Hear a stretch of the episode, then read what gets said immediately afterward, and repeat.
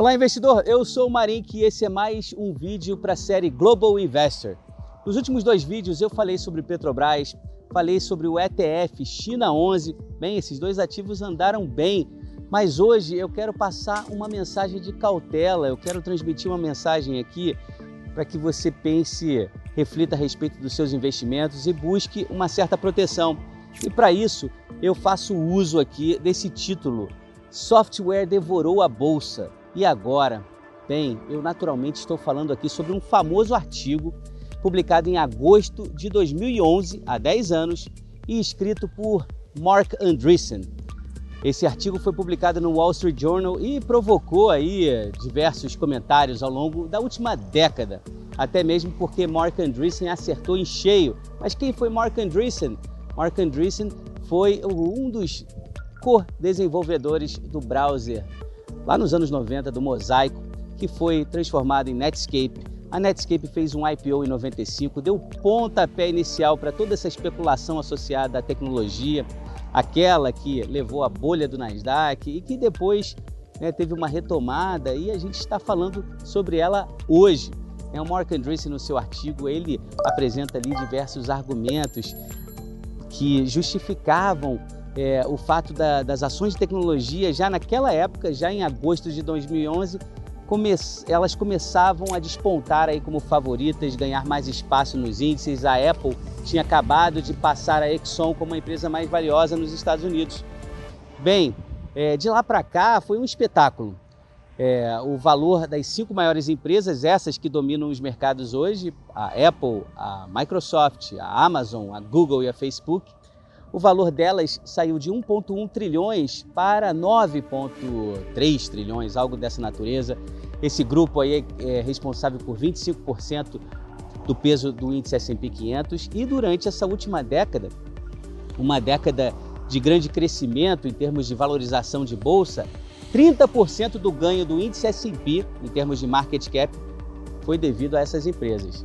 Mas e aí? Aí a gente chega nesse agosto de 2021, um agosto, agosto, setembro, um período que normalmente é turbulento para os mercados. Eu poderia voltar de forma seletiva, né? Mas, né, eu vou focar aqui, vou ficar fazendo esse ping-pong entre 2011 e 2021. Em 2011 foi um período também turbulento na bolsa nos Estados Unidos. É, a bolsa americana, né, o, o governo americano sofreu um downgrade, da agência de rating S&P. A gente viu a bolsa cair.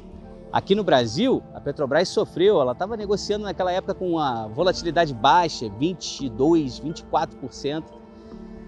E ela tomou um tombo de 24 reais para 18 reais. A volatilidade foi lá para 40, 50%. O S&P também tomou um tombo, voltou.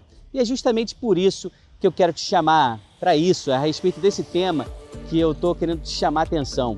O software ele pode continuar é, devorando o mundo.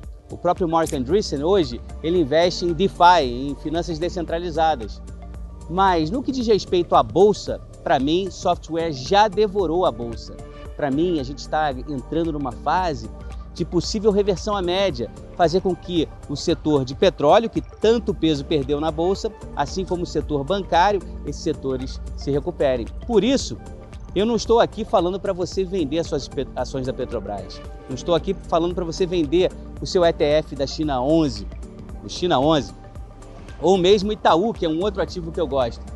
Mas eu sugiro que você, é, que você é, entre numa estratégia barbell, numa estratégia bimodal, uma em que você fica, fique 70% na renda fixa de curto prazo, tá? Proteção, buscando proteção, buscando oportunidade. Sempre quando vem uma crise, logo depois da crise vem uma oportunidade.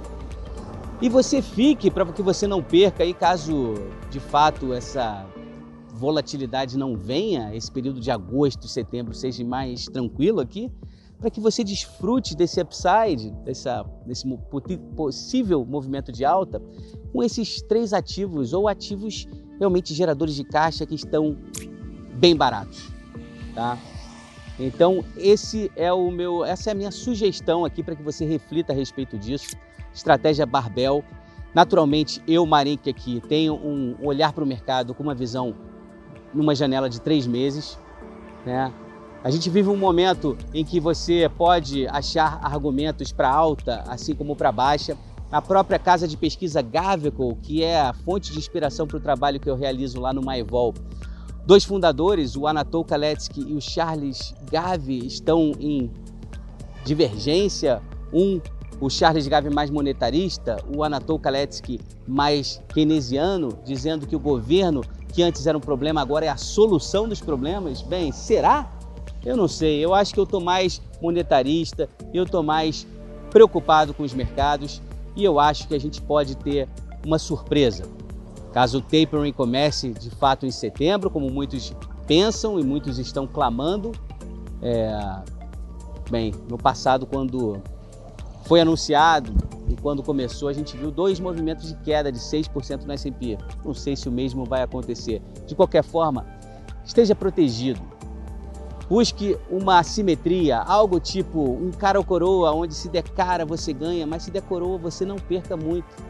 É isso que eu estou tentando transmitir aqui para você através dessa estratégia Barbell e trazendo aqui essa, esse artigo do Mark Andreessen que faz aniversário, que completa 10 anos. E 10 anos, meu amigo, é um ciclo que não pode deixar de ser observado. Normalmente os mercados mudam de cara. Já tivemos o ciclo das commodities, o ciclo da tecnologia, o ciclo das, dos bancos japoneses nos anos 80.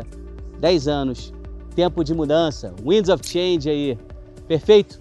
Eu fico por aqui, muito obrigado pela atenção. Até o próximo vídeo.